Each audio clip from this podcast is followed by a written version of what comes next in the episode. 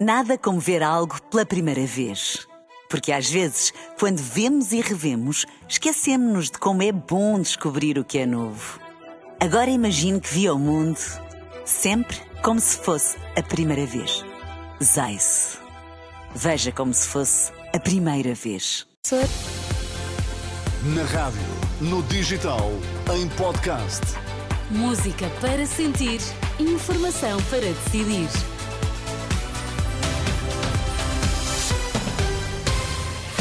Notícias às duas na Renascença com a Susana Madureira Martins. Para já os destaques, boa tarde. Boa tarde. A autarca do Funchal renuncia ao cargo. Oposições na Madeira pressionam o Presidente da República a convocar eleições. Ponte 25 de Abril em Lisboa vai estar completamente encerrado ao trânsito na próxima madrugada.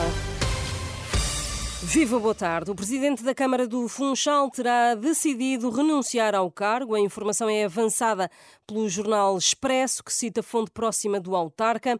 Pedro Calado terá optado por abandonar o cargo antes mesmo de ser ouvido hoje pelas autoridades judiciais. Cristina Pedra, até agora vice-presidente da Câmara do Funchal, assume o lugar. O autarca madeirense é um dos nomes envolvidos na operação judicial que já fez cair o presidente do Governo Regional, Miguel Albuquerque. Na casa de Calado, a Polícia Judiciária terá encontrado 30 mil euros em dinheiro.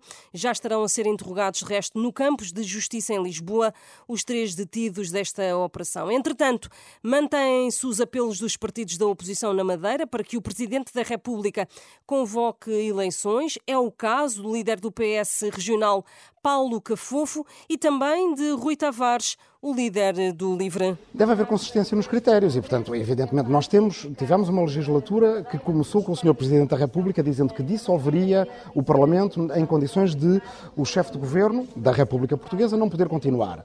Depois tivemos um governo pré-demitido e uma Assembleia pré-dissolvida no todo nacional, no governo da República. Portanto, nós nunca dissemos ao Sr. Presidente decida de uma maneira ou decida de outra, mas uma coisa que queremos certamente é ver consistência de critérios. Os critérios devem ser o mesmo.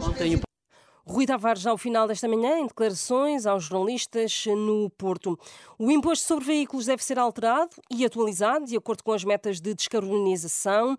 É uma reivindicação antiga da ACAP, mas reforçada agora pelo secretário-geral da Associação Automóvel de Portugal, Helder Pedro. É um assunto que a ACAP tem permanentemente em cima da mesa.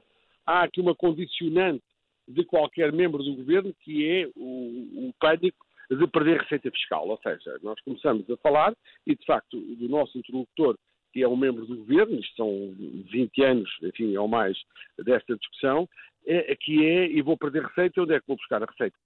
Helder Pedro da ACAP, em declarações à jornalista Ana Paula Santos. A ponte 25 de abril em Lisboa vai estar completamente encerrada ao trânsito na próxima madrugada. Vão estar cortados os dois sentidos, entre a meia-noite e as sete da manhã, para obras de manutenção das juntas de dilatação. No futebol, fica hoje decidido o campeão de inverno. Sporting Braga e Estoril jogam hoje a final da taça da Liga, um jogo que está marcado para as 7h45 da tarde, 8 menos um quarto, para seguir aqui na antena da Renascença em rr.pt. Open da Austrália, a Arina Sabalenka conquistou esta manhã o título feminino.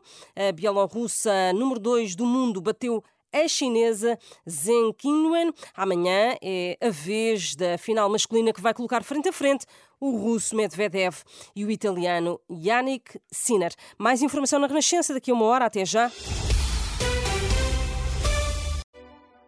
Nada como ver algo pela primeira vez. Porque às vezes, quando vemos e revemos, esquecemos-nos de como é bom descobrir o que é novo. Agora imagine que viu o mundo sempre como se fosse a primeira vez. Zais. Veja como se fosse a primeira vez.